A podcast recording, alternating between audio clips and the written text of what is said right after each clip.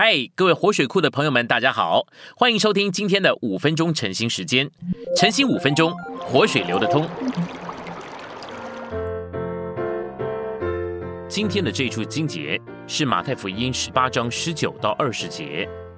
你们中间若有两个人在地上，在他们所求的任何事上和谐一致，他们无论求什么，都必从我在诸天之上的父得着成全。因为无论在哪里。有两三个人被聚集到我的名里，那里就有我在他们中间。我们现在来到信息，为什么撒旦要设法反抗祷告呢？因为撒旦坚决要割断我们和天上的交通，所以他肯出任何的代价来拦阻真实的祷告。我们必须留心，他一直在那里攻击信徒与教会的祷告。他知道。如果在攻击祷告的事上得胜，他就可以高枕无忧了。所以，我们必须要警醒，必须防备撒旦，特别是在我们要去祷告的时候。对付撒旦的攻击，我们应当特别注意几个方面。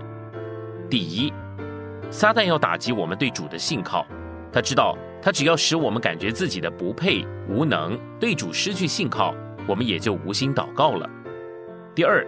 有时候，它也攻击我们的身体、思想、神经以及其他有关身体方面的种种。当我们感觉累了、没有力气了，我们对于祷告就会发生厌倦。我们必须防备这些，这些是我们所能克服的。至于那些发生在我们能力之外的事，主会负责。第三，撒旦有时候会攻击我们所定的专一祷告的时间，无论是个人的或者是教会的。许多人都有这样的经历。撒旦有很隐藏的诡计，若不是将你祷告的时间完全占去，就是要在你祷告的时候没有真实的祷告。有时候你虽然有时间祷告，却没有祷告的生命。第四，有时候撒旦打击我们与主时刻的交通，使我们与主中间好像产生了一重障碍，以至于我们不能和主接触，莫名其妙的，好像与主中间有一层云雾隔开。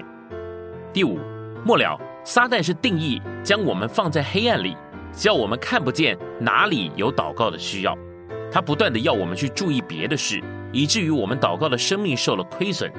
我们千万不可以上撒旦的当，要仰望主，当警醒祷告。我们要仰望主，收集祷告的材料，多注意主的兴趣与需要。我们在祷告的责任上并不小，所以我们应当警醒祷告。在主的话里面，除了个人的祷告以外，我们还当注意什么样的祷告呢？团体的祷告、教会的祷告、为着神的国的祷告。神的国里面的一个律，一个人在有的事上是不行的，必须彼此集合、互相帮助的。特别是在祷告的事上，更是有彼此间的需要。凡是跟着主走路的人，常常会看到与其他信徒一同祷告是多么的必须。有的时候你会感觉一个人的祷告不够，特别是向着为着神的国祷告这么大的问题，只有将全教会的力量放在一起祷告才可以。马太福音十八章十九到二十节，这个事实跟经历告诉我们：当信徒在主里集合的时候，主的成分总是要比个人单独的时候更多，因为主是在教会的中间，主不能够在个人的中间，因为个人没有中间。主只能在个人里面，所以主在中间的这一份，个人是得不着的。当我们真的与主一同聚集的时候，我们能够更感觉到我们祷告的境地是何等的广阔，我们对于祷告的征战也更为有力。不仅如此，我们常常能够经历在祷告的聚会里，圣灵将神的心意启示出来，给我们负担，给我们祷告的口才。